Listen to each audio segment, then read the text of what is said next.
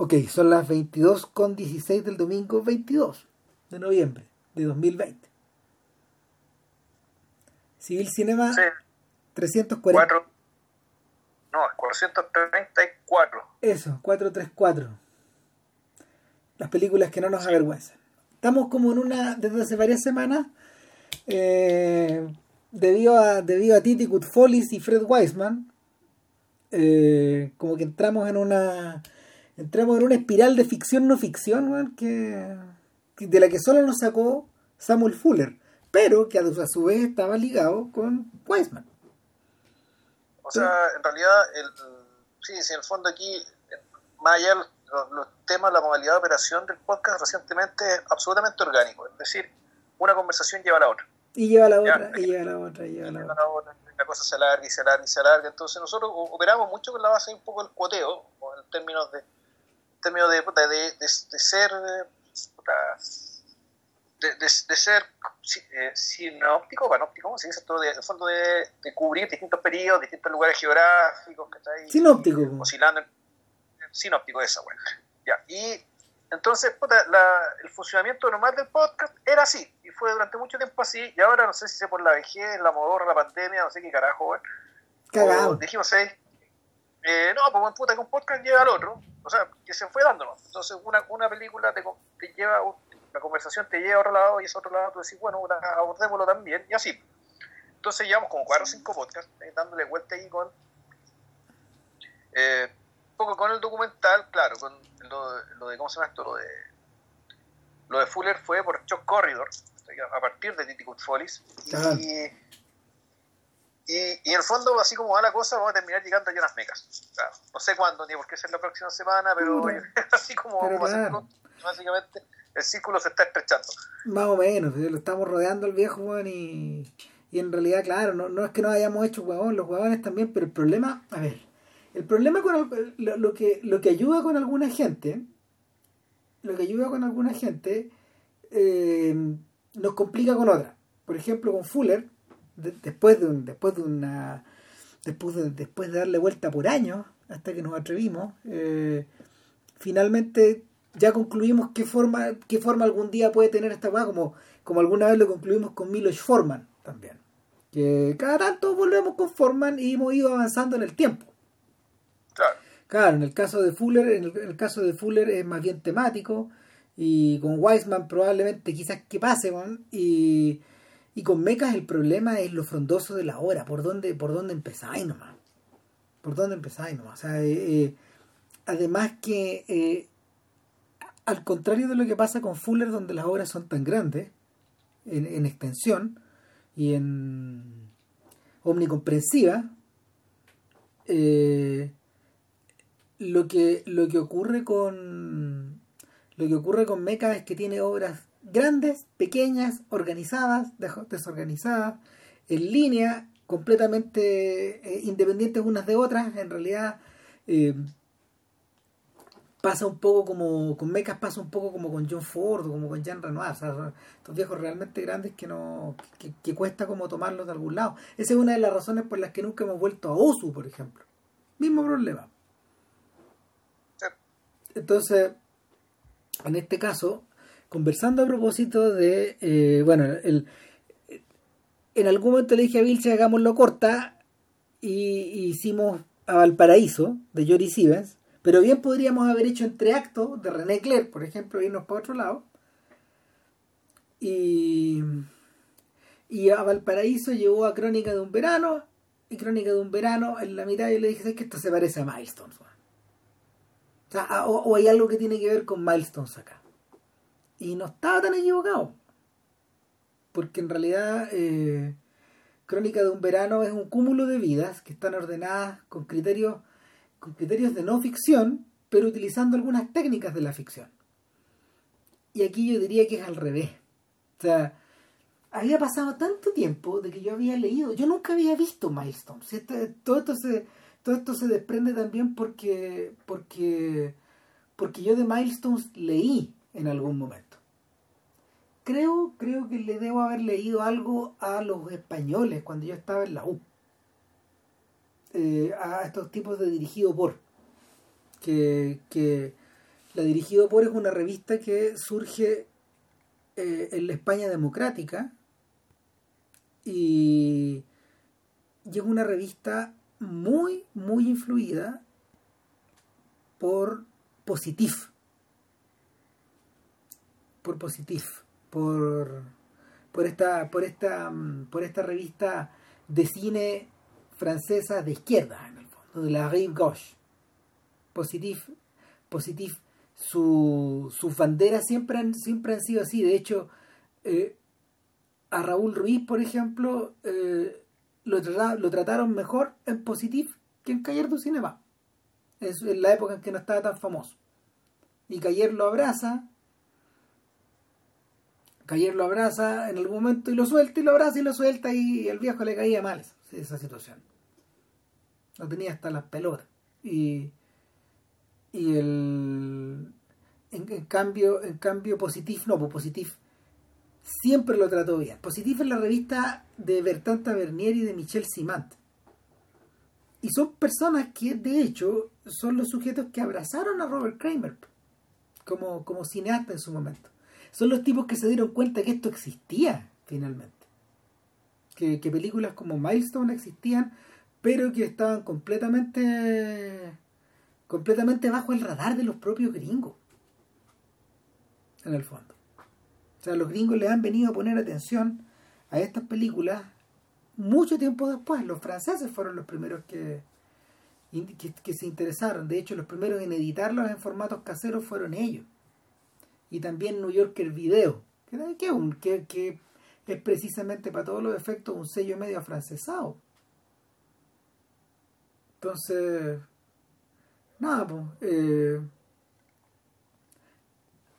Ahora, lo que yo me había olvidado era que Milestones era un filme de ficción.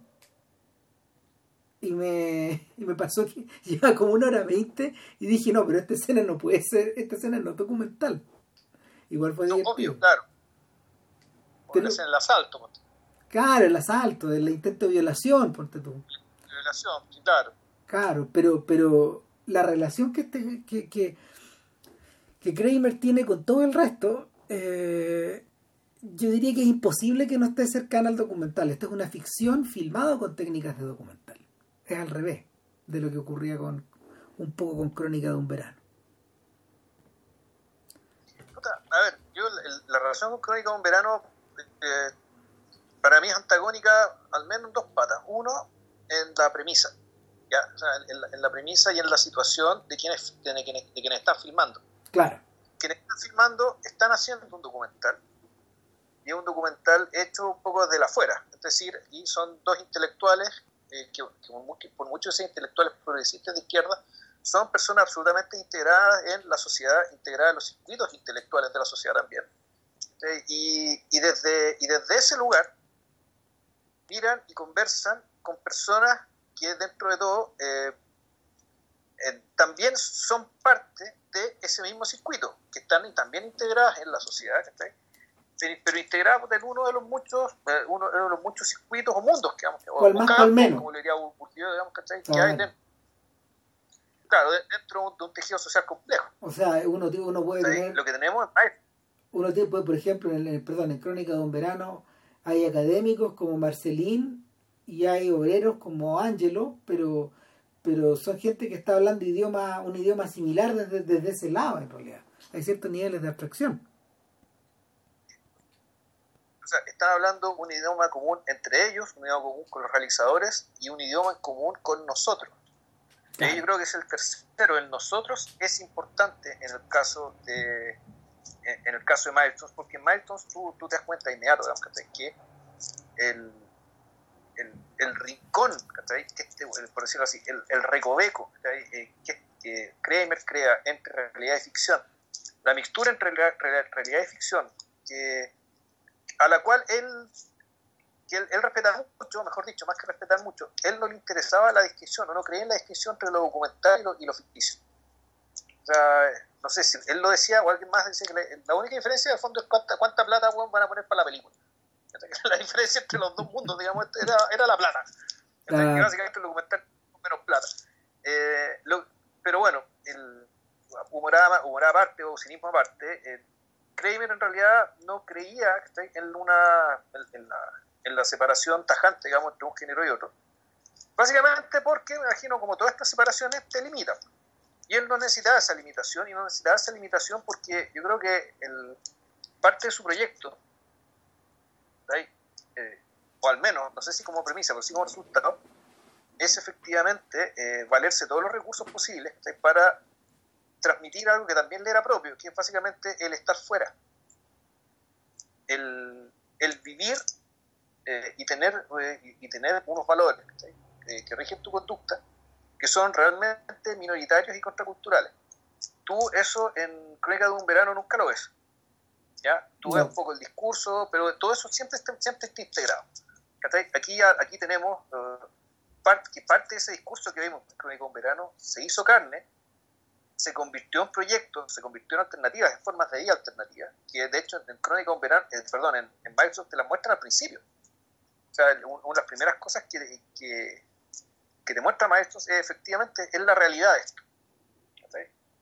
gente que realmente vive de una manera que nosotros, eh, nosotros a esta altura, que, eh, que no lo juzgamos, naturalmente no lo juzgamos, que sentimos simpatía por ellos dentro de todo, que nos interesa lo que hicieron y que sin embargo a mí este tipo resulta unos marcianos. El, yo creo que el, eso también es como la, eh, es, otra, la, la, diferencia radical que hay entre una película y la otra, es que el, lo, que te muestra, lo que te quiere mostrar y lo que te muestra, lo que te transmite Maestro, es efectivamente lo que, lo que Stuart Mill llama estos experimentos de vida. Un, un, experimento de vida en acción radical y que se desenvuelve en el tiempo. Y ahí está lo interesante. Y ahí, claro, de repente necesita la ficción. Necesita, eh, a través de la invención, cubrir espacios de tiempo y cubrir trayectorias vitales que habría sido muy largo de cubrir desde el, un documental rigurosamente hecho. Claro. El... A ver, pasa con Milestones además que, que hay un tema con la... A ver, yo creo que, yo creo que si, si bien Crónica de un Verano, con, con todo lo de manifiesto teórico que está al principio de este proceso de contracultural, Milestones viene a señalar de alguna forma un punto más cercano al final, al final del proceso. Y ambas están un poco, están más o menos equidistantes, ambas están más o menos equidistantes de, de mayo del 68. Tiene que ver con eso. Ahora, entran otras cosas en juego, o sea, y, y es que es impresionante, es impresionante ver la forma en que las técnicas han cambiado también. ¿Por qué razón? Porque Milestones está, Milestones está filmada precisamente con el tipo de cámara y con el tipo de uso de sonido que Jan Rush estaba eh, al, que Jan Rush le estaba abriendo espacio, claro. Entonces, En, el lapso de poco más de una década, puta, cambió todo. En ese sentido. Cambió todo. ¿Cachai? Claro, el, hay, hay que decir que el, el, uso que le, da, que, le, da, que le dieron eh, Hush y, y, y, y eh, era, era, claro, era captar la conversación sobre todo, pero la movilidad de la cámara no era importante. La cámara no, se, no, tenía por qué moverse, la cámara tenía que ojalá, estar quieta, porque el porque bueno, lo importante era lo que las personas decían. O sea, eh, pero eso es lo que, eso, acuérdate que eso es lo que terminamos viendo en cámara. Pero, pero Ruch estaba fascinado por la idea de mover la cámara y hay decenas de cosas que se grabaron que tienen que ver con el movimiento y que no están. Ah, Donde él estaba aprendiendo, aprendiendo, aprendiendo, aprendiendo, claro. Y, también son los paseos, ¿cachai? Y que claro, la película está muy dividida en ese sentido, ¿cachai? Aunque predominaba en la conversación, a menos que yo recuerdo.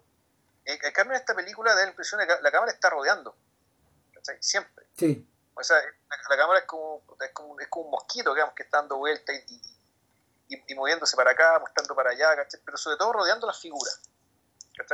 La, la, impresión siempre que me queda es de lo envolvente. Mm. Esto lo de, de, de, seguir desde, y mirar, de ir mirando desde distintos ángulos y de manera continua a, a, los personajes de, nuestra historia que, como dice Ram, claro, en realidad son en realidad yo la, la, sensación que tenía viendo la película es que aquí nos está mostrando a unos veteranos de guerra y una guerra que naturalmente perdieron. Sí. Eh, es como gente que tiene que volver a. Son veteranos que de una guerra que perdieron, que tienen que volver al país más encima. Y, y el país no está dispuesto a recibirlo. El, el otro, el, el, otro detalle, el otro detalle que hay es que cuando uno ve, cuando uno ve una película como esta, uno se acuerda, yo me acuerdo, de, esto, esto tiene, esto tiene sus símiles en otras artes de los americanos. En otras artes practicadas por los americanos. Una de esas es efectivamente el, ¿cómo se llama? Una de esas es efectivamente eh, el, el jazz el momento en que el jazz empieza a ponerse definitivamente atonal, por ejemplo. Y cuando pasa desde el bebop al hard bop y, entra al free jazz. Esa es una, esa es una variante. La otra, lo, otro, lo otro es la literatura de los poetas beat. Y, de, y, todo ese mundo, todo ese mundo que, que de alguna forma lo, lo, alcanza, lo alcanza a percibir, eh, lo alcanza a percibir Salinger, con el, con el cazador oculto, pero que efectivamente se convierte, se convierte en forma de arte con, con Kiruak, con En el Camino y con, los otros, con, con, sus otros amigos, eh, con Ferlinghetti, con, con ¿cómo se llama? con, con Allen Ginsberg, con el propio Neil Cassidy, etcétera. Entonces, para mí, como, como, como el cine siempre llega después, y en realidad el aparataje del cine era tan complicado y era tan pesado a la hora de llevar de llevar esto en la, sobre los hombros se, empezaron los, los, tipos que empezaron a experimentar con esto efectivamente eran amigos de estos gallos hay un hay un fotógrafo que se llama de, de, una carrera larguísima que, se, que falleció hace muy poco se llama Robert Frank y Robert Frank eh, tiene una filmografía que eh, de alguna manera es medio similar a Milestones, pero está desagregada. Son puros cortos. El más famoso de todos es una cosa que se llama Pull My Daisy. Y, y efectivamente está protagonizado por Kerouac. Eh, Frank alcanzó a. Frank es famoso por un libro que se llama The Americans, que es una, es una antología fotográfica que él hizo efectivamente yéndose a Deo o, cruzando Estados Unidos. Que es un poco lo que hacen, parte de lo que hacen varios de estos personajes. Y, claro, el, el, aspecto que Milestones tiene es de una especie de sumatoria de todas estas vidas. De cara al bicentenario, además. Ese es el otro detalle. Bueno, eh, claro, ahora, la, la, otra película que yo recordé inmediato al ver esto, una película que nosotros tratamos en un podcast, eh, es la película de Alain Tanner y John Berger, sí. eh, Jonas, Johan, eh, el año 2000, Que tendrá 25 años el año 2000, que es una película que lo que hace es agarrar todas estas historias, o algo así, eh, muchas historias de veteranos del, del, 68, o sea, gente que, que de una u otra manera estuvo metida en los movimientos obreros y estudiantiles, pero que ya a mediados de la década de los 70 están, tan obligados a integrarse y eh, sin traicionarse ellos mismos. Y, y, aquí la historia se trata básicamente de, de una comunidad que se forma, de la pura buena onda, gente que se reconocen como iguales, se reconocen como con experiencias eh, eh, similares y con valores similares, y arman una especie de comunidad. Y esa comunidad, por una o por otra razón, termina disolviéndose, pero igual algo queda. Siempre queda algo. Y, esa es como la tesis de la película, que en el fondo estas energías, eh, estas energías no desaparecieron cuando terminó el 78, no desaparecieron cuando volvieron a, formarse de manera rizomática, o digamos que está eh, en, en, esta comunidad, y tampoco va a desaparecer cuando desaparezca la comunidad. Eh, esto, al igual que las grandes tragedias, este tipo de valores, ideales, creencias, se perpetúan de una manera u otra y se convierten en algo, en otra cosa. Ahora, esto era bien propio de, esto es bien propio, no sé tanto de Tanner, pero sí John Berg, que era un gran optimista. Eh, y, pero eso sí, yo no sé si ese optimismo esté presente en esta película. Acá no, pues todo lo contrario. O sea, yo viendo la película no tengo la impresión de que, eh, que si estamos hablando de la misma, del mismo gente y del mismo tipo de experiencia, el, Lo que queda, sí, y ahí está el punto, bueno, tal es el nacimiento, tampoco está puesta porque sí.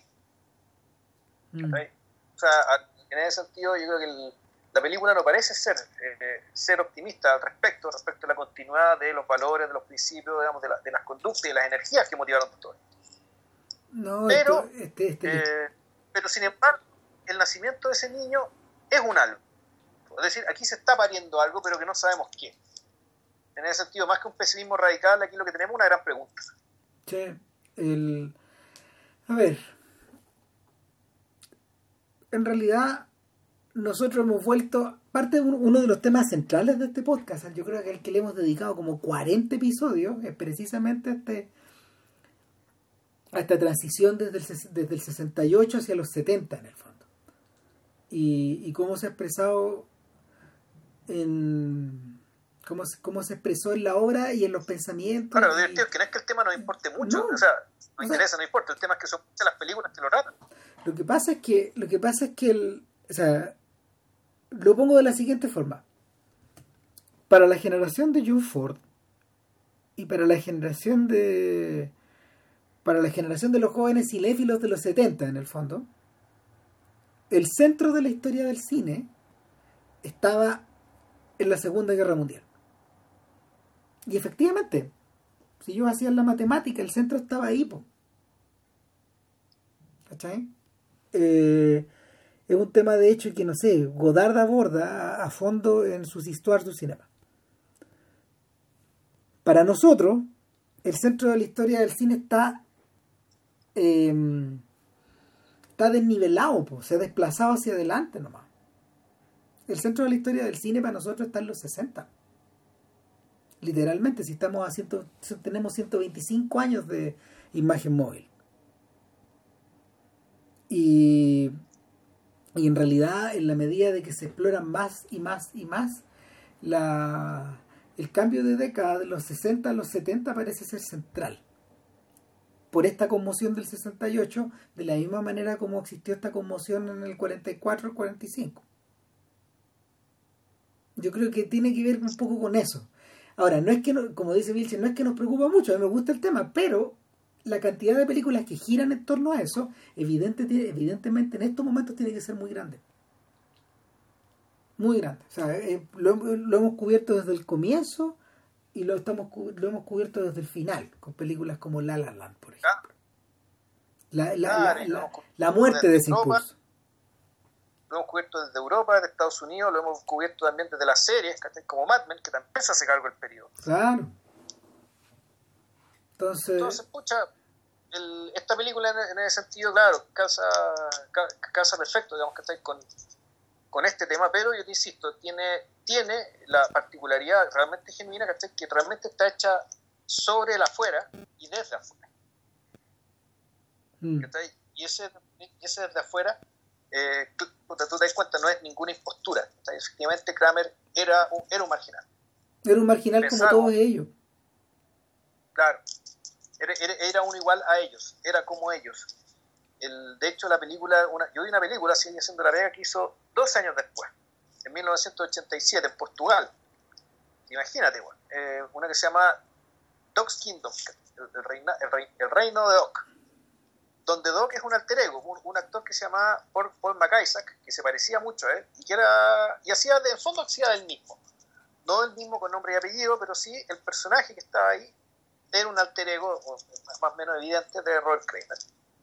Y, y efectivamente la película uno decía, esto es un drama inconvencional de un tipo que vive, un doctor que vive en Portugal, que estuvo en África, que efectivamente perteneció a movimientos contraculturales, eh, que resulta que se entera que tiene un hijo y el hijo lo va a ver. hay algún tipo de onda entre ellos, que Pero al final, cada chico se tiene que ir porque se da cuenta que su padre es un tipo con el que se puede entender y todo el cuento, pero él quiere otra cosa, y quiere volver a Estados Unidos. ¿Ya? Y, el, cabro básicamente son estos encuentros donde el cabro empieza de a poco a ir esculpiéndose a forjarse a sí mismo, digamos, lo que él es, lo que él quiere ser, o lo que él se imagina que es. Y esta es una historia que tú viéndola parece sumamente convencional, y sin embargo también te transmite lo mismo, o sea, te transmite esto del, esto de, del compromiso radical con una forma de vivir heterodoxa, que, eh, que tiene que tiene muchas desventajas, pero que sin embargo le permite al personaje tener una libertad que uno, eh, que uno entiende, pero tú sabes que esa libertad que yo no tengo. Es un tipo que vive de otra, que realmente vive de otra manera. Y que son, son preguntas que... claro, y es, una película, al igual que Maestro, son películas que tú al verla y al encontrar a este otro que realmente vive distinto de él, con la mirada de quien también vive distinto radicalmente de ti, son películas que no solamente te sorprenden, sino que te interpelan. el, el, valor de las dos películas, con dos años de diferencia y con dos formatos súper distintos, porque la película del Doc, que es una película de ficción, eh, puta, tiene este efecto súper inquietante, de, claro, de poner en cuestión de básicamente la, la, vida, completa que, que, llevas tuya, que ya prácticamente todos los que conoces. Mm. Eh, bueno, de, detalle aparte muy simpático, el, el barman, el, el, barman de la película del Doc, puta, era un buen flaco, muy flaco, de ojos grandes, claramente portugués, y si yo este buen lo conozco, yo este buen lo conozco, este buen lo conozco, tate. Adivina quién era. ¿Quién? Puta, el maestro yo, César Monteiro. No te puedo creer. Así, pues. Entonces él era el Batman que le vendía el veneno al Doc, ¿cachai? sabiendo que el Doc se estaba matando al alcoholismo. Parte, o sea, funcionalmente se mataba al alcoholismo, que era un doctor que tenía un hospital público en Lisboa, en la parte fea de Lisboa. No es la que sale en las películas esquina, tenía plata por otra cosa. Puta, el rincón más horroroso, weón, ¿cachai? De la ciudad, lleno de silos industriales, petroquímicos, no sé qué mierda, ¿cachai? Y que puta, que es una constante, todavía está, ¿cachai? Esto del, del entorno violado, ¿cachai? Por eh, la sociedad industrial. Donde efectivamente las personas se mueven caminan en, eh, en paisajes que son, no sé si casi, no sé si apocalípticos, pero sí eh, que se ven profundamente violentados, o por grandes plantas químicas, por siderúrgicas, por metalúrgicas, por la agua que sea. La, la, incomodidad y la opresividad, la opresión del capitalismo moderno, en su modalidad hiperindustrial, está, está por todas partes. Ya sea en Estados Unidos, ya sea en Lisboa, donde sea que esté, va a tener una chimenea, o que esté estudiando uno algún lado. Y por lo tanto, sin importar lo, libres o lo majestuosos, los majestuosos que sean nuestros personajes, o puta, lo resuelto, lo valiente, lo que sea, que, quiera que sea, puta, están jugando de visita. Realmente están de visita. Eh, a ver, ¿de qué se trata Milestones? Milestones es una película con muchos personajes. Ojo, no es un filme coral, ya vamos a explicar por qué. Es una película que debe tener por lo menos un medio centenar de personajes distintos. Claro, a los que se a los que se a los que se fotografía o con los que la cámara y el, y el, y el sonido se topan en determinados momentos de su vida. Ahora, todos estos momentos, todos estos momentos tienen una cosa en común, que es el tránsito todos están transitando. Y, y hacia lo que parecen estar transitando, esto, no, esto, esto, uno no lo entiende al principio, pero lo entiende en la medida de que uno va dejándose atrapar por estas 3 horas, 3 horas 20, porque así de larga es. Y claro, es una suerte como de registro del tránsito vital, y a eso se refería JP. Kramer en el fondo necesitaba eh, necesitaba los ropajes de la ficción, porque si se hubiera puesto a filmar este tránsito habría estado 15 años, Juan Ernesto. O sea, tenemos un conjunto de gente joven, adulta eh,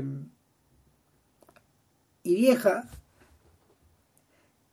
entreverá, muchos de ellos se conocen entre sí, algunos muy, de una manera muy casual, hay escenas en que algunos se topan muy levemente y, los hilos parecen estar muy, muy tenues de relación entre unos y otros. Algunos son amigos, otros son amantes, otros son conocidos y a veces otros son padres, e hijos. Eh, y, y efectivamente cuando uno repasa el elenco pasa lo mismo. en el fondo esta película está hecha sobre la base de los conocidos de Kramer, de amigos y de grupos familiares ligados a los, a, a, los, cineastas. Y, y, por lo mismo da la sensación, y esto yo no, yo no sé mucho del, del, trasfondo de la película, JP sabe más, pero, pero da la sensación de que eh,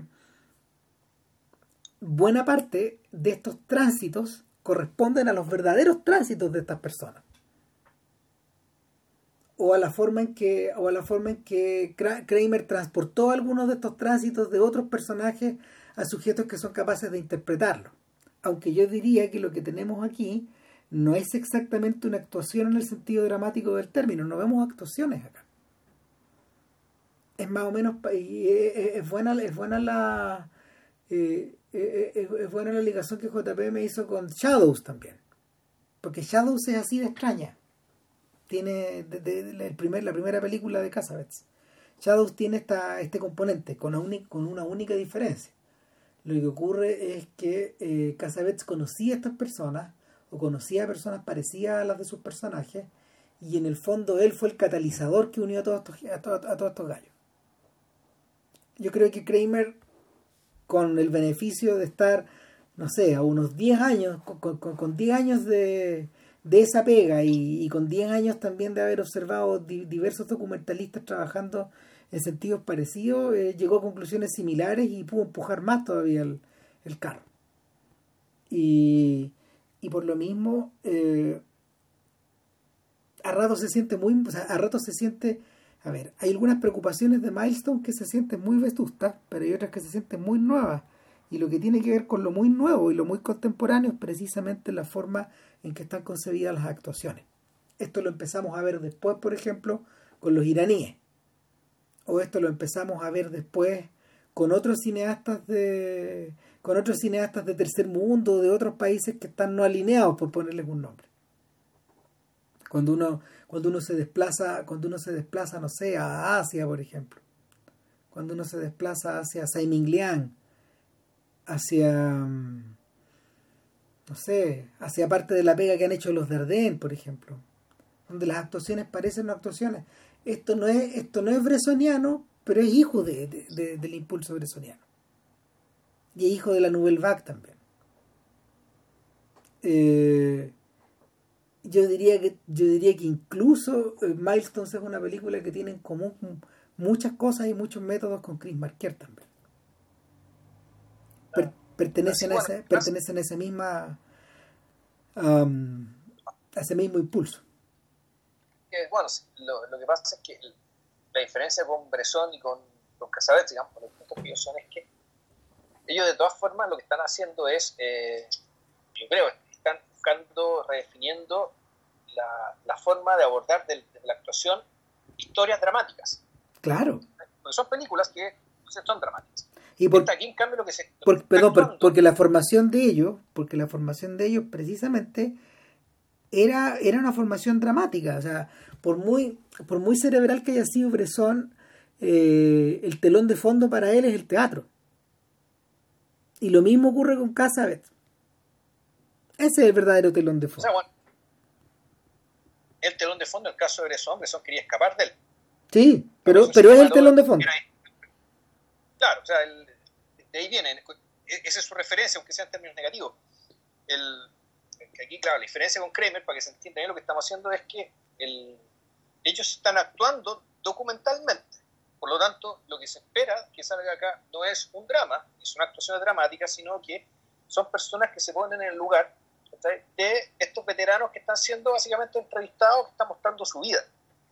Y donde si hay drama, el, drama está en aquello que se está mostrando, en fondo, cuáles son tus condiciones de vida y cuáles son, cuáles son los conflictos que tienes con lo que, lo que la sociedad capitalista, digamos, que después de la derrota contracultural te puede ofrecer. Y ahí, claro, hay, hay una escena que uno puede decir propiamente dramática, que es la discusión que tienen que tienen una pareja, digamos, de nómades que viven arriba de su auto.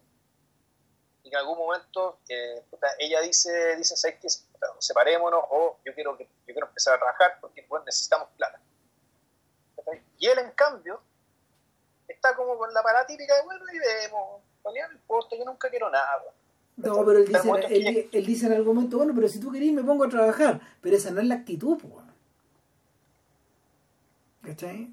Hay una, una especie de divorcio, hay una especie de divorcio fundamental entre lo que estas personas necesitan y lo que efectivamente quieren.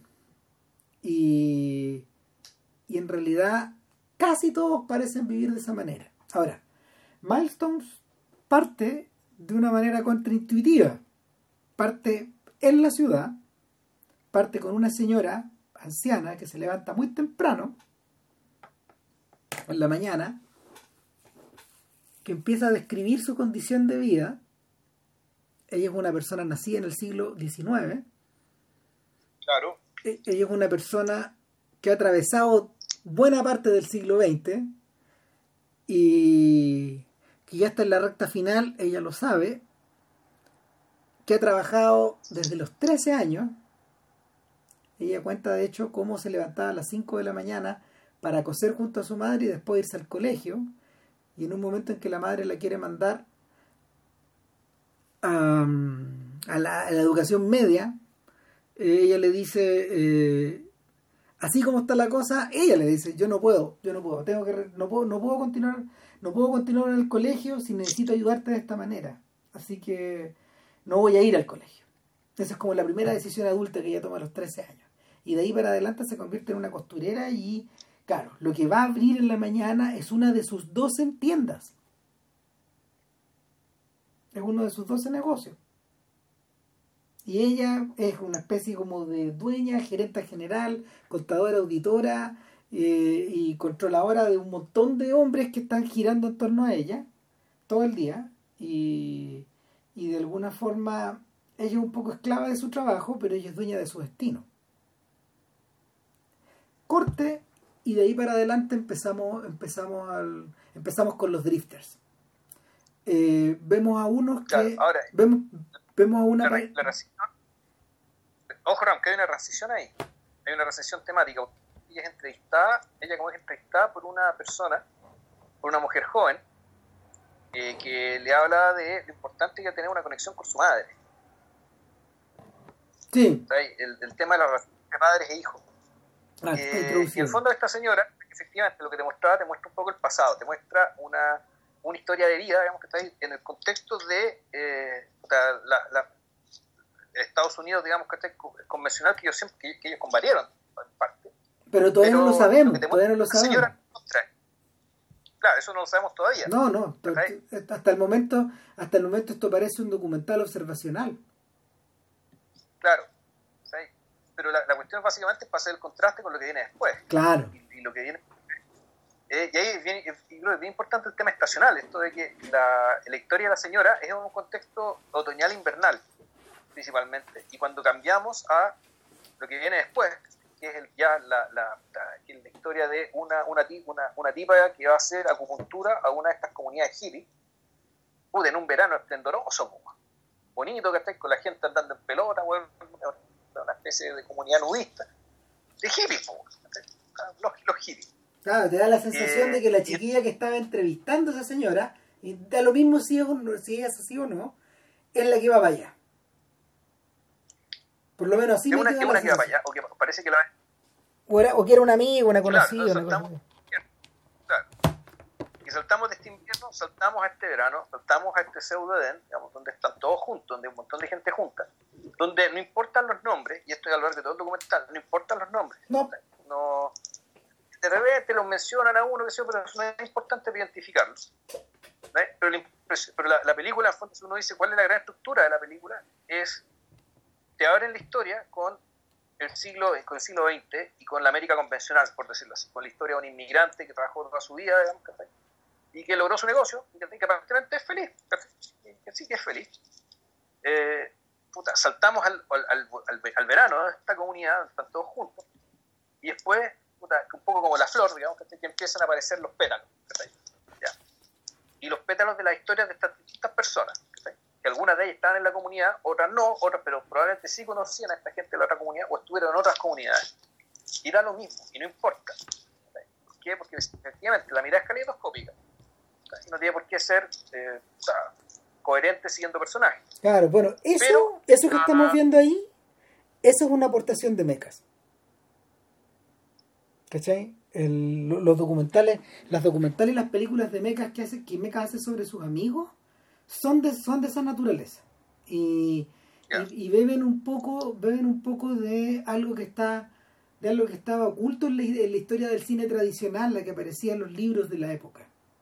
Y es la es la de los personajes, eh, a ver, es la, es la de los cineastas eh, de la alteridad, por ponerles algún, por ponerles algún apellido. O sí, o subalterno. Y la historia del cine americano está repleto de esa gente.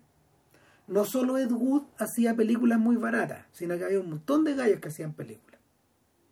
Y que las transformaban en otras cosas. El problema, el problema es que se han ido conociendo de, se han ido conociendo paulatinamente. O sea, cuando, cuando alguien como Charles Burnett, alguien que de hecho precisamente tiene que eh, pertenece a, pertenece precisamente a la generación de Kramer y a la generación de Scorsese y de, y de Brian De Palma y todas estas personas eh, también tiene que también tiene que ver con eso o sea em, está Burnett Burnett teniendo todo el talento nunca tuvo la chance de poder trabajar al interior de la industria eh, por periodos prolongados. Y, tuvo que ingresar un poco por la puerta trasera, un poco, no sé, las, dos películas que comentamos en el podcast están más cercanas a Milestones que a cualquier cosa de Scorsese. Están, están, están, en los subalternos, están en el mundo de la alteridad. Y, y claro, eh, el, el discurso, el discurso es mucho más libre, Está, y, el discurso es mucho más libre y caleidoscópico. No tiene, no tiene este peso de tener que parecerse a algo o de estar ligado con algo. Y, y nada, pues a ver, detallemos un poco los personajes. Tan, está, esta mujer, digamos, que, que va a hacerse la. que va a hacerse un tratamiento holístico. Y a partir de ahí eso se desgrana, a, este arbolito se desgrana como a tres partes, que yo me acuerde. Una de ellas es, la, es una madre que tiene dos hijas. Y una de estas hijas está embarazada. La otra la otra dejó a los Dale tú. No, y la otra dejó a los hijos que está ahí en la en una comunidad. Claro. Los dejó. Decidió dejarlo, dejárselo al papá, en el fondo abandonó los cabros chicos y aquí vemos, puta, nosotros, esto también que hemos conversado repetidamente acerca de la generación X, la generación X que son eh, puta, los Obama, los Charlie Harper, los Michelle Welbeck, puta, los, los cabros que fueron criados por sus abuelas, porque sus mamás los lo dejaron, se fueron a hacer otras cosas. Efectivamente. Cosas que les parecían más interesantes y más, y más satisfactorias, digamos, y que claro, la generación, la generación X que es la nuestra, eh, pero claro, la versión tercermundista que vimos nosotros es bien distinta a la versión eh, primermundista. No, estamos, estamos como atrasados una generación completa. No te escucho un carajo. No, que estamos atravesados como una, estamos atrasados como una generación completa. Estamos, estamos descalzados. En lo que es, claro, lo que es las experiencias privadas, ¿cachai? Sí, lo que es los cagazos públicos, que no. no, es, no es, el golpe acá es más o menos el de la misma época que Watergate. Sí. Entonces, los traumas públicos son más o menos parecidos, eh, más o menos, eh, pero claro, a, nivel de vida privada y, de funcionamiento de los. Y, el tema sobre todo de los divorcios, eh, no, claro, aquí se empezó mucho más tarde. No, y de acceso, de acceso a, la, a los estímulos culturales o las diversas formas en que tuvimos para, que tuvieron para confrontarnos con los medios, la mediatización de la mediatización que vivieron estos cabros proviene de los años 50. La mediatización de nosotros y, de los 60. La, la mediatización tal como la conocemos hoy día, espérate, me traganté con un pollo. No, la, mediatización tal como lo conocemos hoy día, eh, para nosotros es esencialmente televisiva, es de finales de los 70. Entonces, ahí, hay un componente que es fuerte. Ahora, eh, tenemos a esta madre que a su vez es una documentalista o una artista que perdió a su marido en la guerra que tuvo que criar estas hijas básicamente sola y que en un momento de la vida, cuando estas hijas ya después salen del colegio, ella opta por irse por su camino y termina en el norte de Vietnam filmando películas con los norvietnamitas. Entonces estamos en el tránsito de ella, de, eh, de edición, de montaje, en la medida, eh, así como, así como su hija está a punto de tener una guagua, ella está a punto de tener una película, en el fondo. Y claro, es un filme, es un filme acerca de la resistencia norvietnamita y, y que incluye que incluye diversas escenas de, de cooperativas eh, establecidas en la selva, pero al mismo tiempo escenas de soldados estadounidenses que eh, están dando conferencias de prensa en el norte de Vietnam, hablando de lo bien que hay que decir que hay que decir que Kramer, antes de filmar esta película, eh, filmó películas de ficción y fue a filmar a Vietnam, una película que se llama The People's War. Sí, estuvo ahí. Entonces, lo más probable es que sea material de él. Y que ese material que vemos ahí de esta señora, que en realidad, volvemos al tema del documental falso, digamos que está ahí, y claro, que ese material sea de Bueno, esa señora no es cualquier señora, es una escritora, a ver, es una escritora que ha ido ganando más y más y más espacio con el paso del tiempo. Ella se llama Grace Paley. Ella publicó varios volúmenes de cuentos, es una ensayista de nota, una intelectual de hecho, y una activista contra la guerra de Vietnam durísima. Entonces, evidentemente pertenecía al círculo de Kramer y es la única persona famosa que aparece en el, en el, docu. Y, y Paley, murió hace relativamente poco tiempo, de hecho. O sea, de hecho uno notaba que se veía muy joven para tener estas hijas. Pero en fin, da un poco lo mismo. volvemos al tema de la. Volvemos al tema de la ficción. En paralelo, tenemos la conversación de dos amigos que están caminando por Detroit. Los vemos en distintas partes, los vemos en el centro, los vemos cerca de la carretera, los vemos como en el campo, los vemos en los vemos frente a frente a unos edificios, digamos, al momento de despedirse y, y, y es una conversación acerca de dos, de dos personas que se quieren mucho, que se han visto muy poco este sujeto está pasando por ahí yo, eh, y nos damos cuenta de que es el mismo, más tarde nos damos cuenta de que es el mismo barbón que después anda en el auto con la mujer. Claro, con el cabro chico. Claro, pero, pero el fondo de la situación es que eh, este, este barbeta está libre de irse y volver y estar y no estar. En cambio, su amigo, el de la Parca Verde, es un sujeto que eh, se convierte, es un obrero eh, probablemente de, de, fábrica automotriz, ah. que, está, que está en la pitilla por varias razones. Uno, por haberse metido al sindicato. Dos, por, haber, por haberse ganado enemigos al interior del sindicato que lo echan. O sea, ahora se lo cagan, eh, y tres, porque en el fondo él, él está percibiendo, y es algo que yo creo que, claro, era de cajón, él está percibiendo que la ciudad se viene abajo y él no se puede arrancar porque está anclado al sindicato y el sindicato básicamente es su familia, es su grupo de descripción. Él pertenece a eso y su ancla es fuerte. Entonces el otro amigo lo escucha, porque básicamente lo escucha, dice una que otra cosa, en este largo día donde ellos recorren todo Detroit, y ahí vemos el tema de la abstracción, evidentemente no pudieron pasar por todas esas partes, pero en este largo día eh, que termina cuando ellos se despiden, uno le, se confirman se confirman los diagnósticos. Uno va a seguir dando vueltas y, de viaje y el otro va a seguir anclado en la ciudad.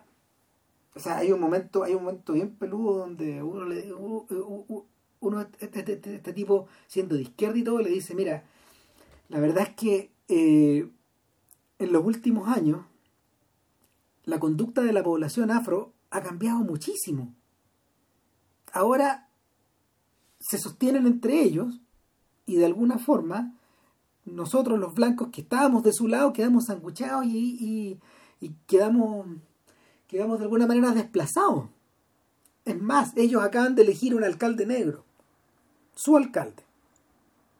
Entonces, Eh, y el tipo pasa a detallar una cosa bien heavy, de, que uno de, uno de sus compañeros de la industria efectivamente agredió a una persona eh, en forma criminal y, y hasta la policía lo, lo absolvió, porque la policía era negra en el fondo. Entonces, él dice, yo no soy racista, pero también pasa esto.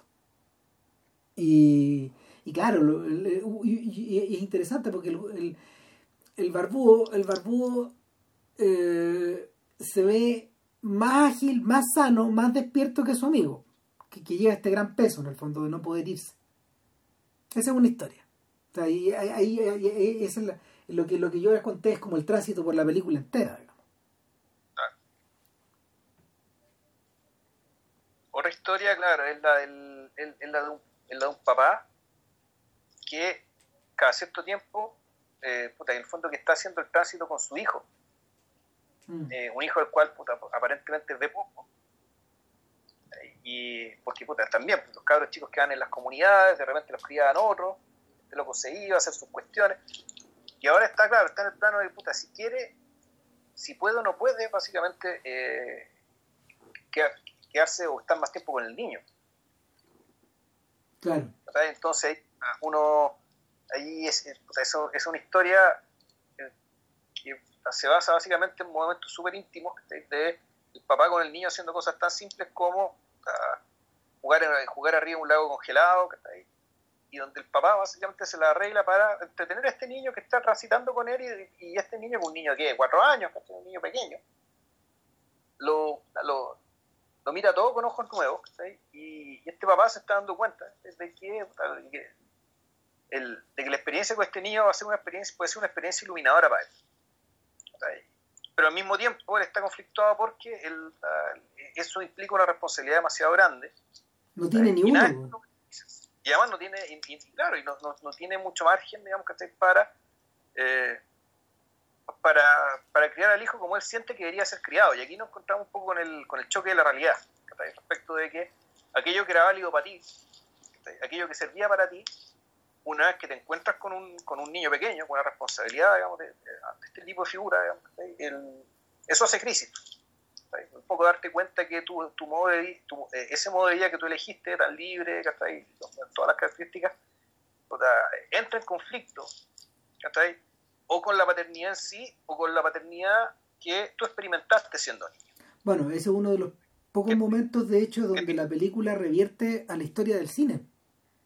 Donde la película cita la historia, o sea, se, se apoya en la historia del cine de verdad, digamos. cuando Porque uno, uno lo ve haciendo deo con el cabro chico. Imagínate, hacer deo con un niño en medio del invierno.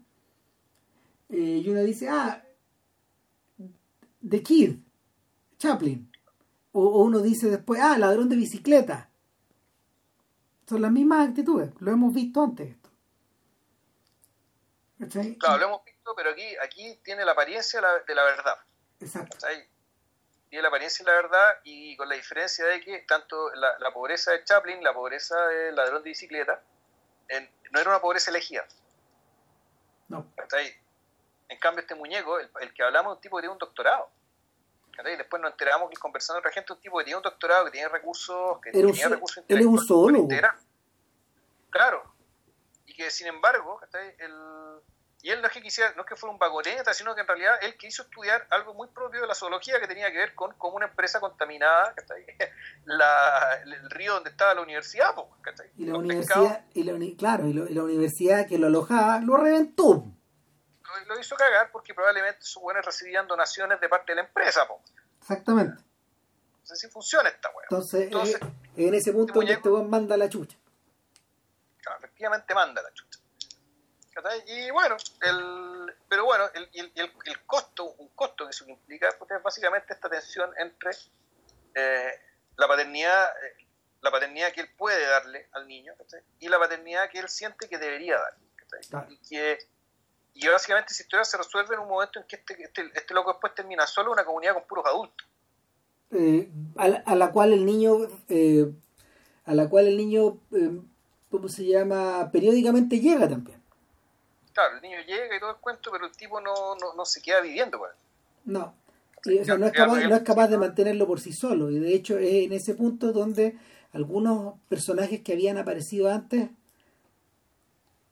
entran vuelven a entrar en escena o sea, son historias que vienen son historias que venían de antes o sea, por ejemplo por ejemplo está por ejemplo está la historia de un chiquillo joven que frecuenta que frecuenta un amigo que es un alfarero este, ciego. este alfarero es ciego eh, este alfarero aparentemente vive solo y, y ha mantenido ya, ha conseguido ha conseguido una suerte de, de modicum de vida que le acomoda. En el fondo hace estos cacharros. Él quedó ciego a los 11 años, explica en algún momento.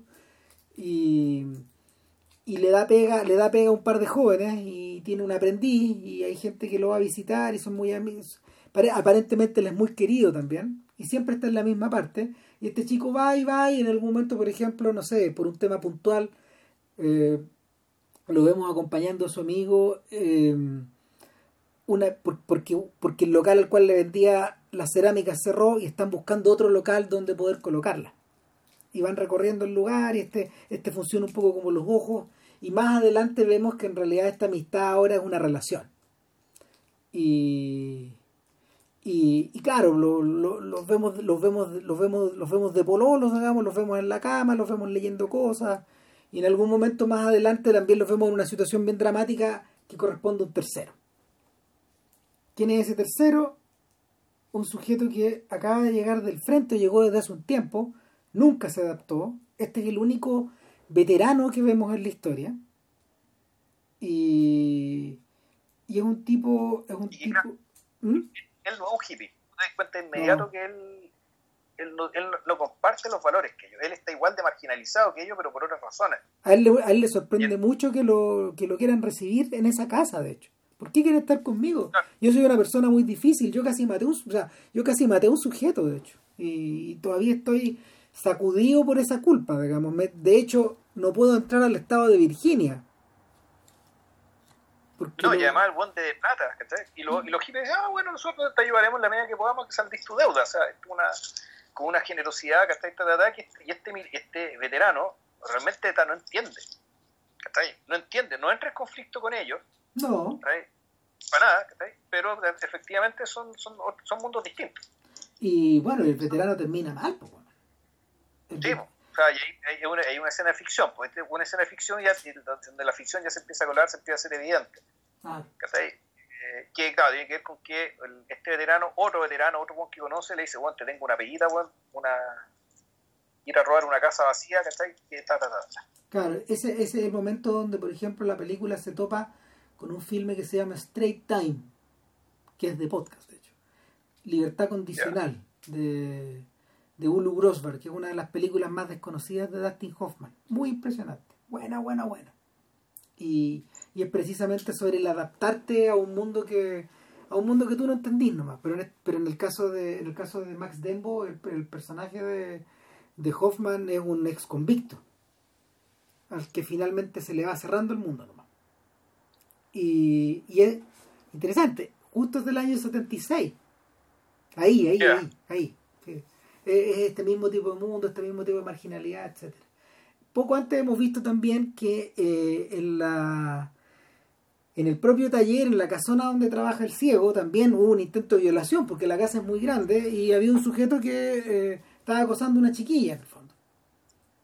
Claro, una chiquilla que es una historia más marginal, que es una amiga también de este, de, este alfarero, y que trabaja como pues, de especie de barwoman, secretaria, contadora, ¿cachai? De un, en un bar.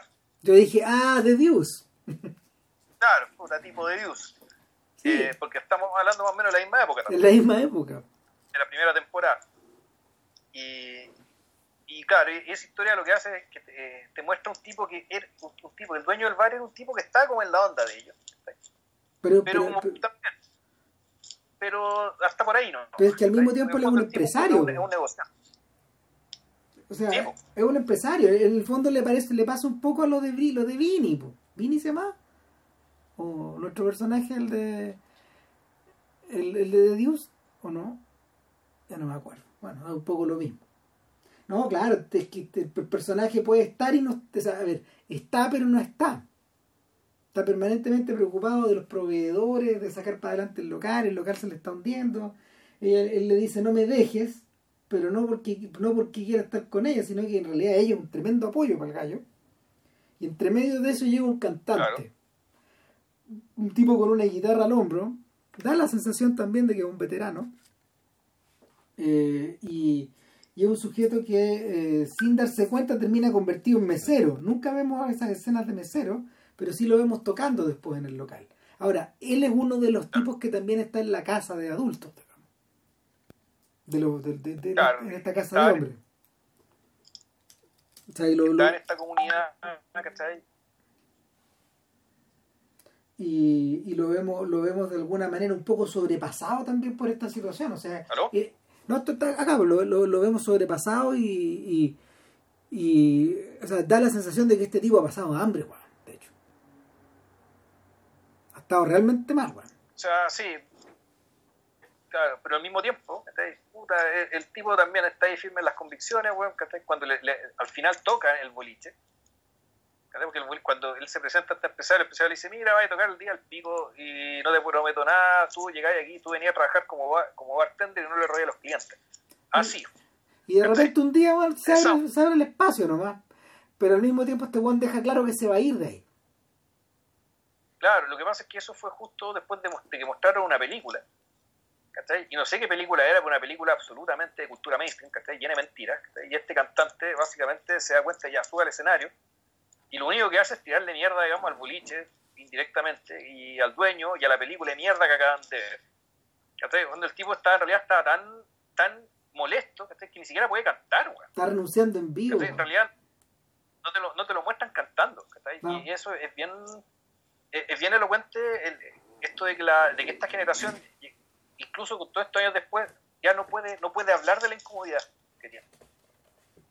Ya el, el fondo gente, está la impresión de que ya hay una, hay una abrumación cultural, Y cuando hablo de cultura, no hablo de productos culturales, sino que hablo de la cultura completa, Que realmente los termina sofocando.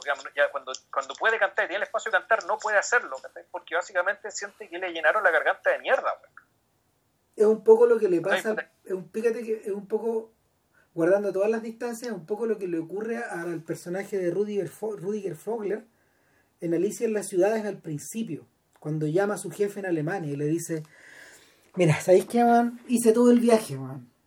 Fui y volví por América. Saqué todas las fotos, pero no soy capaz de escribir, no soy capaz de hacer nada, estoy hasta las cachas, no quiero esta pega.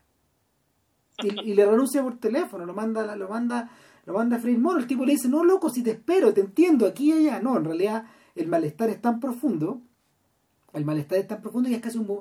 Eh, eh, no le queda nada que vomitar en el fondo. Es un poco esa sensación. Eh, eh, los gringos tienen este verbo, pues, spent, o sea, eh, esta, esta, forma verbal, spent, está agotado, está drenado. Son personas que están drenadas, que ya no les queda ni para ni para protestar. De hecho, esta es una película, esta es una película donde da la sensación de que toda esta gente alguna vez estuvo en los piquetes o estuvo en las marchas, o estuvo en las protestas, o estuvo carteles, les dieron palos, los llenaron de agua, etcétera, y ahí están. Veteranos de una guerra que perdieron, como te decíamos. Claro. Eh, otra de las historias, otra de las historias eh, tiene menos relación, tiene menos relación con, con todo lo que hemos hablado. Son personajes que se intersectan, pero en realidad es un arco que habla de dos ex convictos y dos ex convictos de la causa. Uno de ellos... Son historias paralelas, pero son historias paralelas, porque nunca se, nunca no, nunca, se, nunca se encuentran, pero, pero están, unidos por una chiquilla que, que aparentemente lo, se preocupa por ellos y que también es una activista. Eh, la primera historia es la de un tipo que va saliendo de la cárcel y uno sabe el tiro que va saliendo de ahí por, el, por la parada, por el lugar donde está, por, por, no sé, por la forma en que ella lo recibe.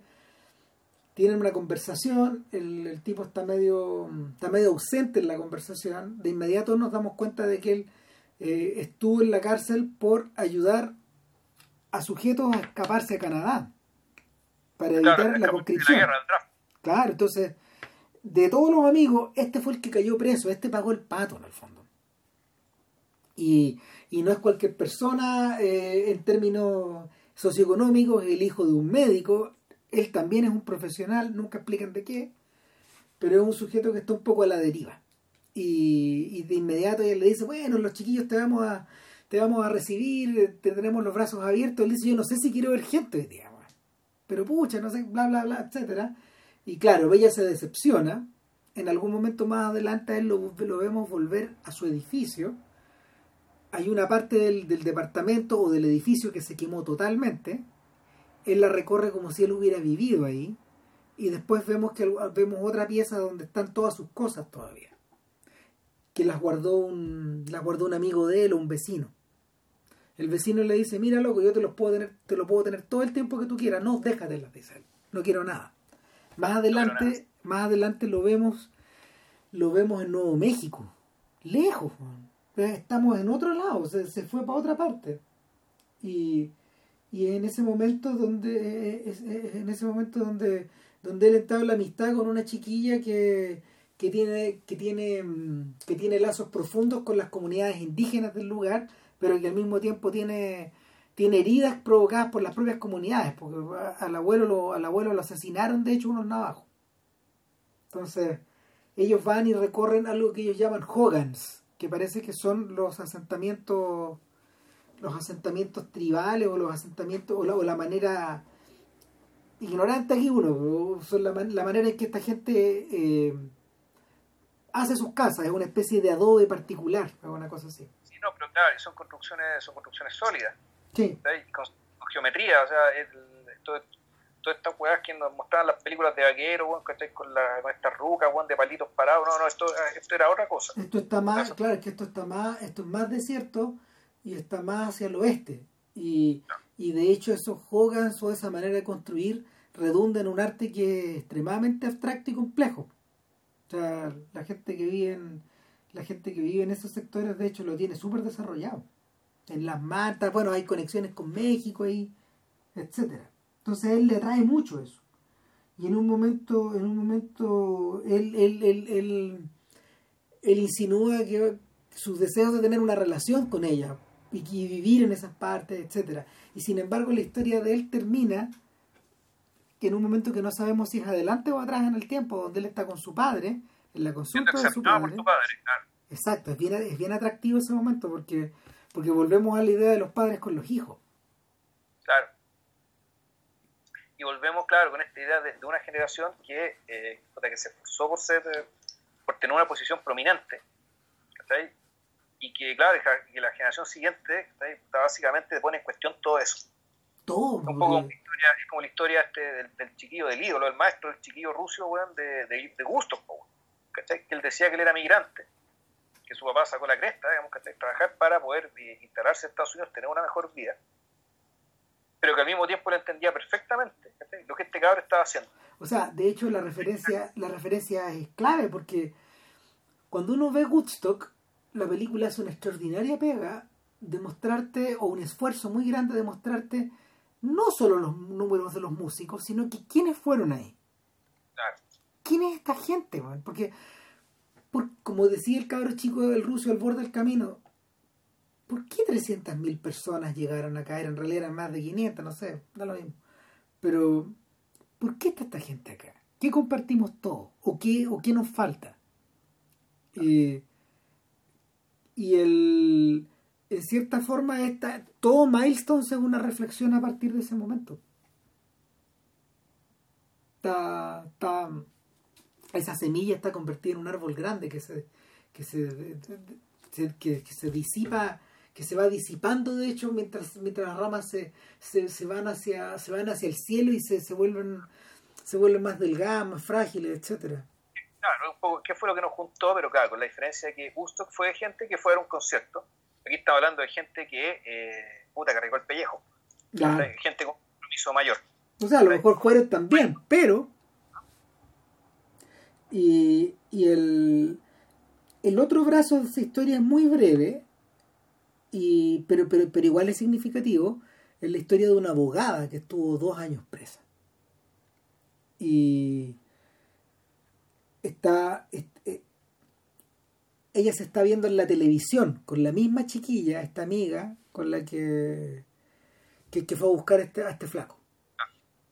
Y, y en, realidad vemos otra, otra actitud ahí. Ella todavía está en la comunidad, o en su comunidad, o en su parada. Ella está prestando ropa a, a los sujetos que siguen teniendo problemas, o gente que cae presa. Y la conclusión de su historia, de hecho, va más, más allá todavía. En algún momento la vemos pegando carteles, volviendo a hacer ese tipo de cosas pero, pero finalmente termina visitando a una mujer que está presa por haber agredido a su marido en la noche. Ella ha pasado toda la noche ahí. Eh, se nota que está todavía con la ropa del día anterior, con la cara sucia. Y, en algún momento ella le dice, le describe cómo fue el episodio de violencia intrafamiliar. Y en algún momento dice, bueno, ¿y usted trabaja? Sí, yo soy profesora, yo tengo un curso de tercero básico y la verdad no he podido ni siquiera eh, llamé llamé al abogado que la contactó usted pero no ha avisado claro y, y, y, y, uno siente ok ella ella va a seguir un poco en la misma y este es un poco el camino este este este este este personaje en realidad este personaje en realidad entiende quién es en, en contraposición al otro entiende quién es, entiende lo que tiene que hacer. De hecho, que termina escribiendo un libro, si mal no recuerdo. Ambas, ambas, ambas están escribiendo un libro y eh, la Rusia le dice, a, le dice a ella, la abogada, siento que todo lo que hicimos por este... Mm, toda esta liberación de energía no valió la pena, no puedo ni leer estas cosas que escribimos. Oye, pero espérate, si esto, esto hay que terminarlo, lo dice ella. Nos podemos deshacer de esto una vez que, una vez que se publique. Es un poco Claro. Ahora, lo interesante que el, el está bien, puede ser que ahí está el buscamiento de la energía va a terminar en algo, pero la, la razón para hacerlo es una razón súper privada, es tirar la cadena, para seguir con otra cosa. Ya no estáis pensando, no pareciera así que se está pensando ni en la causa, ni en los valores, ni, en una hueá, digamos que llega un momento en que entonces el, lo que hiciste se privatizó de nuevo, volvió a ti. Claro, porque esta chiquilla, la, chiquilla, la, la Rusia es una artista y, y, vemos diversos dibujos que de hecho están atribuidos en los créditos a otra persona a la que se le dan las gracias, de hecho. Claro. Eh, en paralelo, en paralelo está la historia de la historia de este de este barbeta del, que andaba por Detroit con, con, esta británica porque ella es la única aparentemente es la única extranjera de la, del elenco y el niño. Y en realidad estos, estos, estos locos viven estos locos viven un poco como vivía Neil Cassidy arriba del auto, tal como decía JP al principio, y, y la, la, historia va, viene, va, viene, eh, son, eh, es la más episódica de todas, eh, es la que tiene probablemente el... Es la que tiene probablemente uno de los planos más bellos de la película, cuando ellos van caminando por la orilla de un río, en un paisaje nevado y la cámara empieza a alejarse, alejarse, alejarse, alejarse. Se empieza a abrir el plano y termina, termina en el plano de Bruegel en el fondo.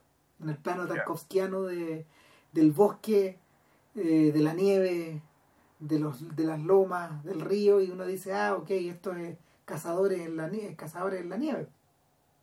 Claro, pero al mismo tiempo, y aquí volvemos a la, alusión original, la película, así cuando la vida en comunidad era en verano y estaban todos juntos, la diáspora es invernal.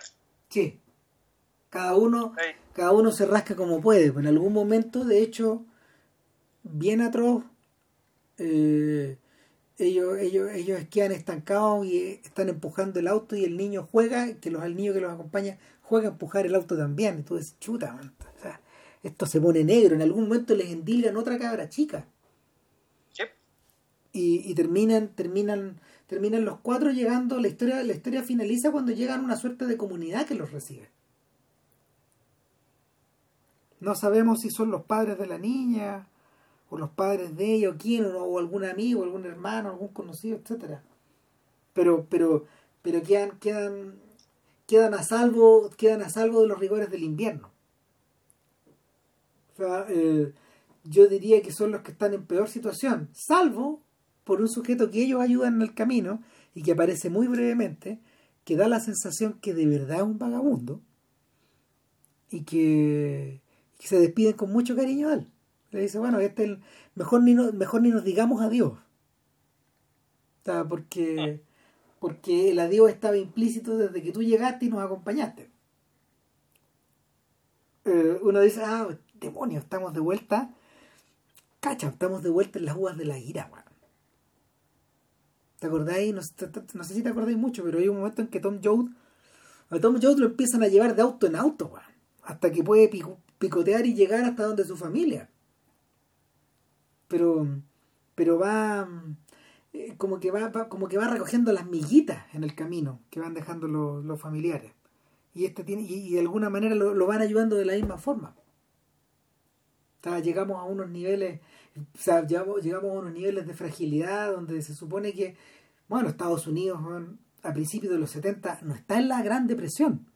Y sin embargo, siempre hay gente que está en esas condiciones, como si viviera en la Gran Depresión eso tiene, claro, pero eso también tiene que ver con que la, como la película se ocupa solo de esta gente. El, tú te cuenta que el, la película está hecha realmente de espaldas al mundo convencional. Casi como si no existiera. Llega un momento en que es como si es, como vivir en otro país. Siendo que la gente que está a 10 metros o a 100 metros, la gente que no vemos, vive en otro país vive en otra realidad. O sea, esto es lo de la sociedad paralela que se aplica, que uno puede decir que también se aplica al lumpen, al narco, ¿cachai? Eh, pues también se aplica a estas personas. Claro. y es por eso que a veces eh, esporádicamente aparece el narco y el lumpen acá. de alguna forma, las expresiones, las expresiones de aquella época. Ahora, de toda de, la historia de esa madre, esa hermana y esa hija, la película retorna permanentemente a la chiquilla, a la chiquilla embarazada. y, la, y, la, y, la, y, a partir de cierto momento, y de la misma forma abstracta en que se desarrolla la caminata por todo Detroit, vamos observando el proceso, el proceso del dar a luz de esta chiquilla. Y, es un proceso que se produce. ¿Mm? bueno, es un proceso que se produce en la antigua, entre comillas. A pesar de que en esa época todavía había gente que nacía en las casas. Claro. Pero en un momento la, en un momento la visita un médico, de hecho. Claro, pero estos son matrimonios en las casas por elección, no, no, por precariedad. Claro, y aquí, aquí uno no alcanza a saber. No me queda claro que es por pura precariedad al principio. Al principio uno dice, no, lo que pasa es que ella vive en una comuna. Efectivamente, pues ella, ella ha llegado a vivir en la comuna, ella, al contrario que su hermana, no, al contrario que esta, al contrario que esta chica que va a esta reflexología de gente pilucha en el bosque en pleno verano, ella en realidad eh, optó por no tener un aborto, porque la chiquilla que va a la reflexología dice, después de nueve meses, todavía yo estoy teniendo problemas Todavía tengo secuelas del aborto que me hizo. Aquí hay lo que le dice. A la, a la otra persona con la que conversa. Entonces, eh, no, pues esta niña dice, tomé la opción de tener el hijo, eh, sigo teniendo mucho miedo, me siento apoyada, pero aún así el miedo no se me pasa, bla, bla, bla, etcétera. Y claro, llega un momento en que parece que eh, la guagua no sale y no sale y no sale, y llega, un llega una persona desde de, van a buscar a una persona al hospital y le dice, mire, lo que pasa es que a estas alturas, para que usted pueda tener la guagua, cuesta esto. Como no está en el sistema usted, va a tener que entrar de forma totalmente privada y tiene este valor, y es, cerca, de mil dólares en total. Es mucha plata. Y nadie la tiene ahí. Entonces, claro, también está este miedo de... ¿Qué pasa si algo sale mal? Entonces está, este, está, este, mm, está este temor implícito. Y, y, a medida de que la película avanza, avanza, avanza, avanza y, y, y, va para donde se supone, para, para, donde creemos que va, que es a filmar el parto en vivo, eh, en ese punto donde Kramer decide regresar donde la veterana del principio.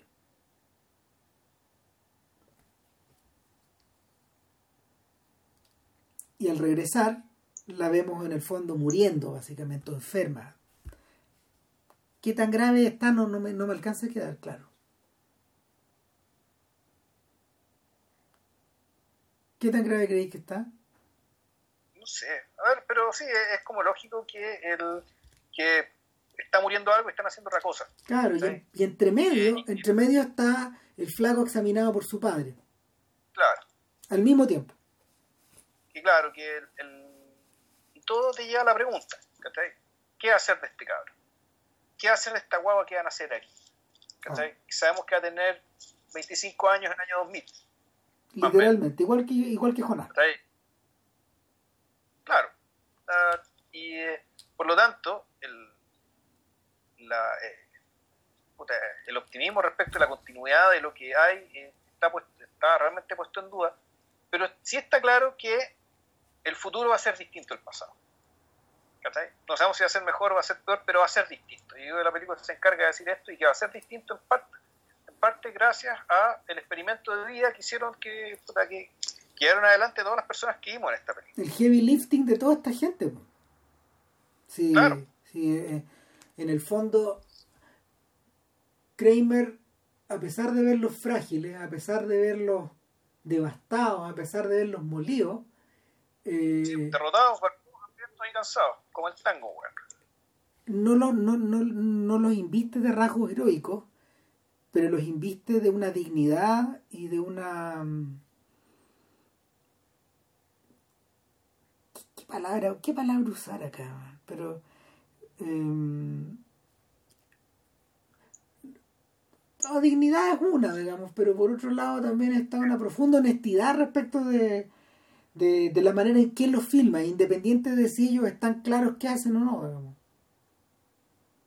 digamos. hay una suerte como de de tratar de disipar las nubes para poder mirarlos bien, para poder mirarlos claramente. Hay mucha gente que dice que esta película es el antónimo de Nashville de, Robert Altman. Y, es importante es importante consignarlo porque se estrenan básicamente al mismo tiempo, con meses de diferencia.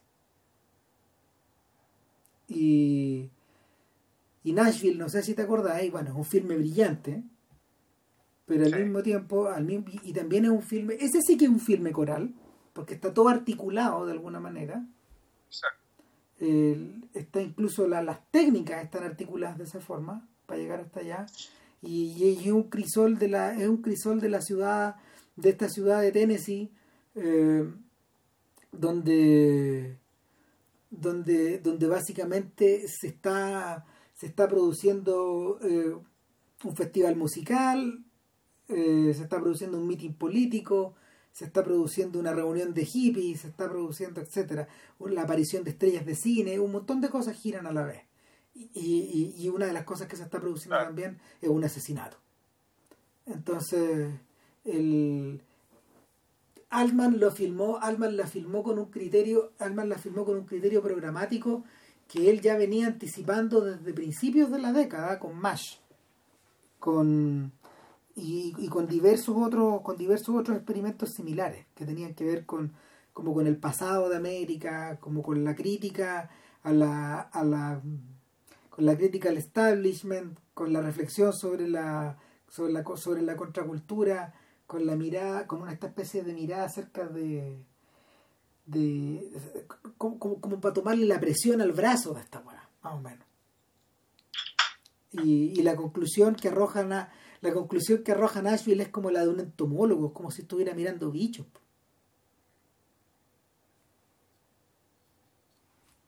Es un poco eso, entonces eh, es una conclusión veraz, em, radical, extraordinaria desde el punto de vista estético, pero son bichos los que estamos mirando.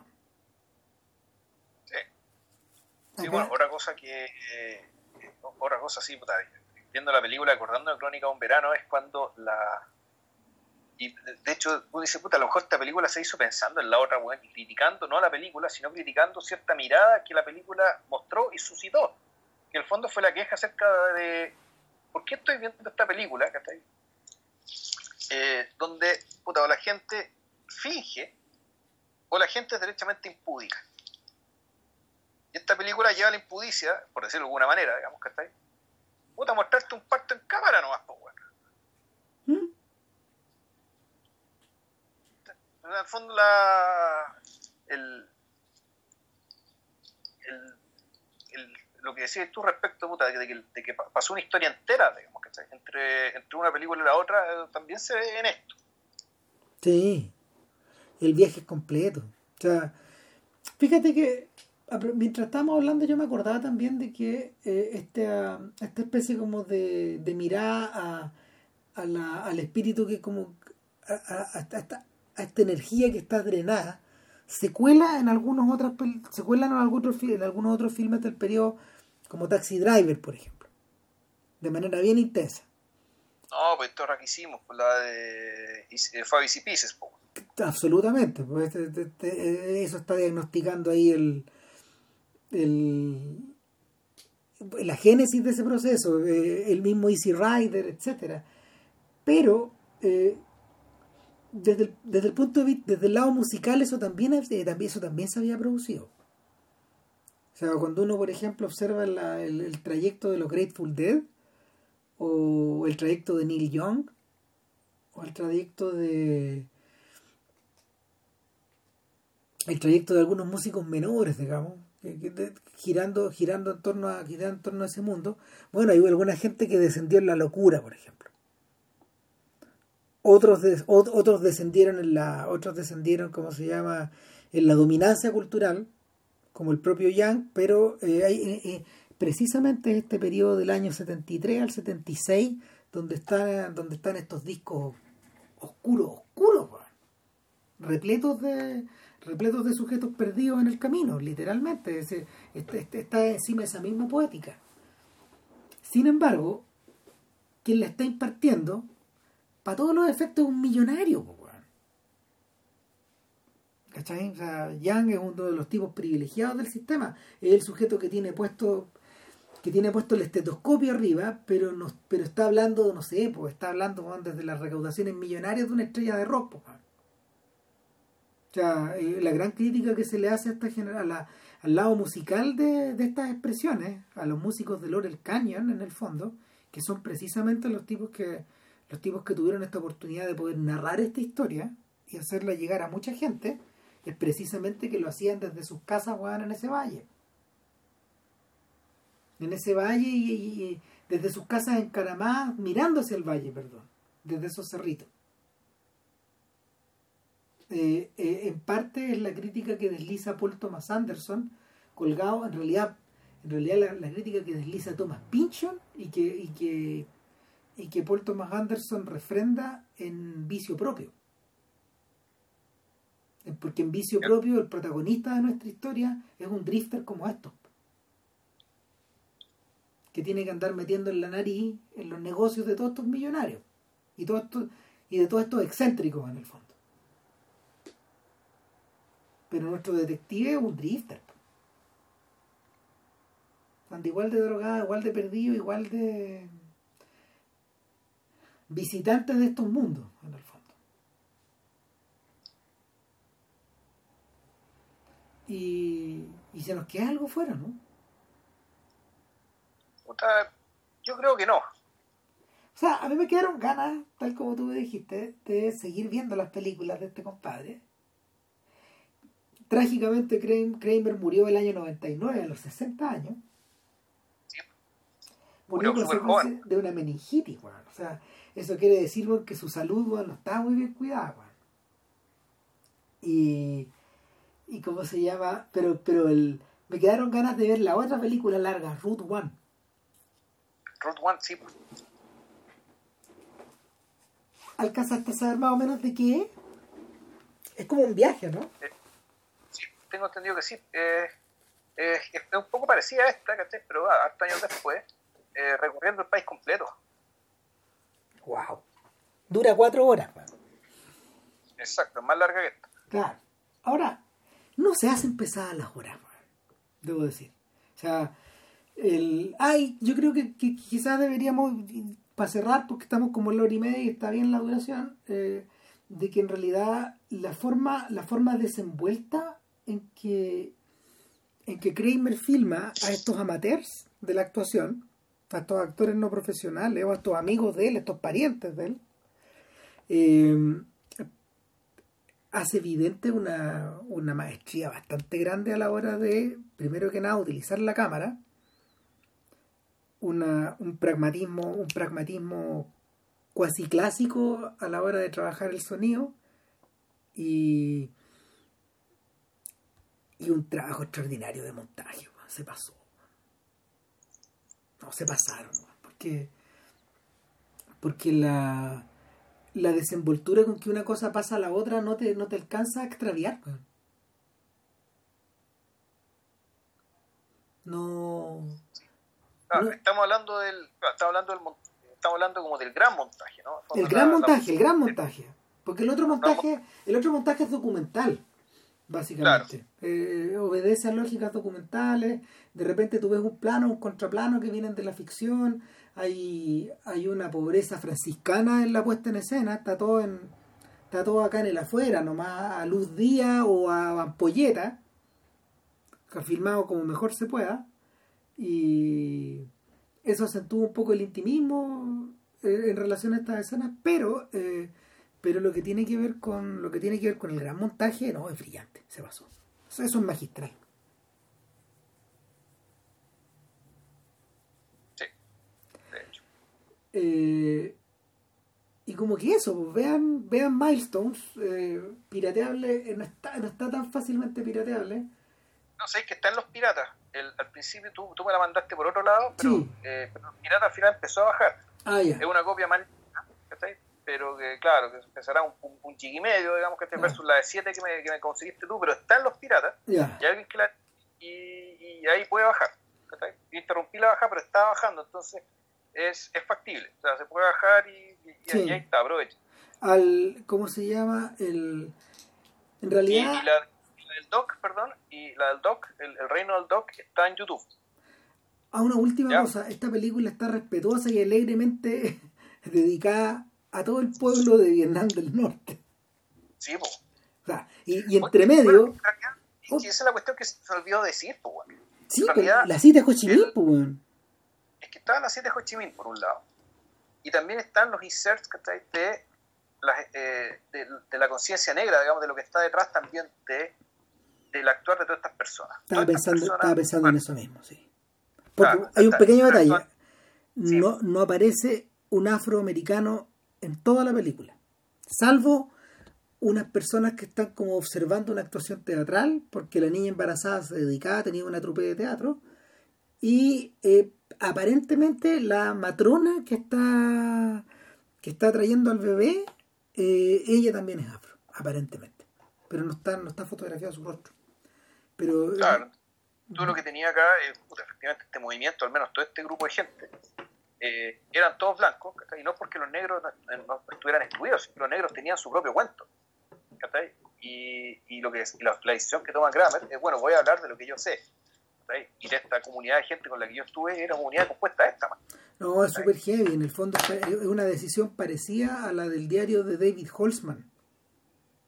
Claro, pero ojo, pero es que hay otra cosa que tema de que toda su protesta contra la guerra de Vietnam es una protesta contra la guerra en sí, pero sobre todo era la protesta sobre un país que se había construido sobre el crimen. Y donde la guerra de Vietnam era el último de los crímenes que, eh, que les tocó a, su generación, porque estaban los otros crímenes de la esclavitud y del genocidio indígena. Y, y, y, una parte de la, y, otros más, digamos, pero bueno, al menos están esos dos. Claro, el, del, el, el del, al del genocidio indígena se le hace referencia por esta película atroz de Jerónimo, que se ve proyectada en el bar, y al mismo tiempo por lo por, por el vistazo a por el vistazo al mundo de los navajos. Los navajos, eh, era mesa verde eso, ¿no? No acuerdo, estas construcciones que vimos ahí. y por una parte aparecen las fotos de los linchamientos del Ku Klux Klan, y la gente blanca, a, a, personas negras colgando un árbol, bueno, y esto y puesto así en tu cara y como inserts, así como inserts. No, es donde, hay, hay, sujetos incendiados, no, hay otro. Sí, gente quemada una, rosa, pero que esto no está aislado por discurso. O sea, el, que aparece. El, el, el, el, peso de eso es tal que no hay palabras para pa ponerles encima. no es necesario explicarlo. No es necesario explicarlo. El punto es que ellos, ellos hacen lo que hacen porque su país es un país criminal. Así. Y, genera, y cada generación comete su crimen y la generación que les tocó a ellos era Vietnam y, y eso no lo podían tolerar. La, de ahí de ahí viene, de ahí viene todo, De ahí viene toda esa cólera, De ahí viene toda esa rabia, digamos, Que se expresó en distintas cosas, el cagazo de los siete, la convención demócrata en Chicago, De ahí James Fonda, poniendo su casco el Vietcong, que se echó a todo el país encima, y ahí le dio lo, le dio lo mismo. Eh, y de ahí también la dedicatoria de esta película, básicamente diciendo que el, fondo, puta, las víctimas de este país criminal en el cual nosotros estamos sobreviviendo en los recorridos, los agujeros que hay, con las cabezas por ahora. Una cosa que, una cosa que, que, igual es conveniente es conveniente puntualizar es que esta generación que tiene entre 25 y 35 por ahí los protagonistas no son mayores que esos creo yo. Eh, de hecho el propio el propio Kramer tenía 35 cuando hizo la película. Cuando la estrenó perdón. Sí pues el, 40 claro, años. Son estas personas que hoy día están, están finalizando sus vidas entre los entre los están entre los 70 y los 80 años. Sí, bueno, también hicimos una también hicimos podcast sobre una película que hablaba de esa generación, ya muriéndose. Claro, y, no, y, y, es un ocaso dramático con, con Trump en la Casa Blanca, con el COVID, con todo. Con Black, con Black Lives Matter, o sea, no, todo, todo, o sea, de hecho, de hecho, esta generación en particular, los boomers, porque ellos son los boomers,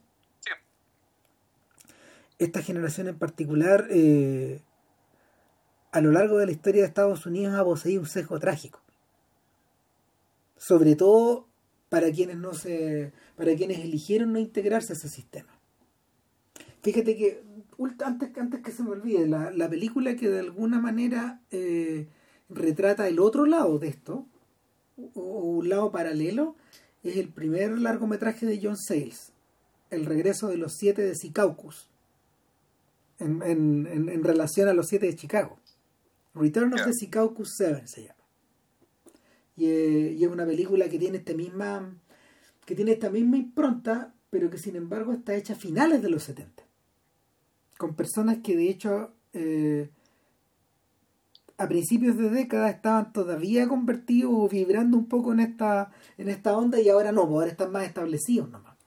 La propia historia los ha agarrado del cogote y los, a estos en particular y los, los ha vuelto no, no los volvió más no, no los volvió más burgueses sí, pero sí les dio una, una mayor idea de dónde están parados.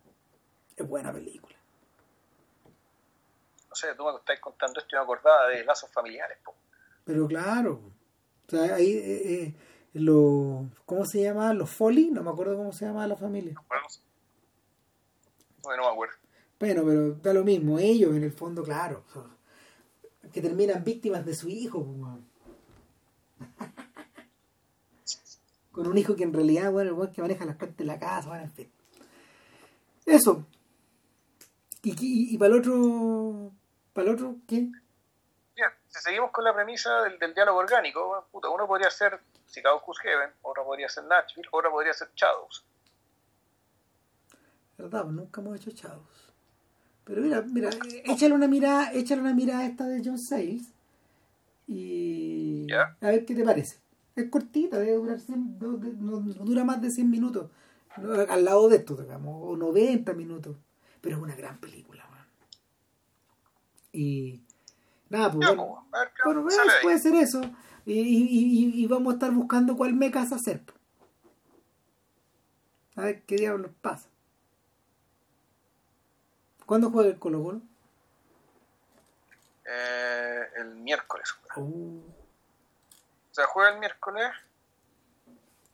Y sí, porque tiene, hay partido mitad de semana, porque la fecha se empezó a jugar creo que ayer o anteayer y se va a alargar durante todo el fin de semana hasta el miércoles. El Colo juega, juega el miércoles. Ah, y de esa forma orgánica van metiendo todos los partidos y no se pone más presión en el sistema. Vaya a saber, uno. Bueno, quién sabe con, esta, con esta NFP. No. Ya. Oh.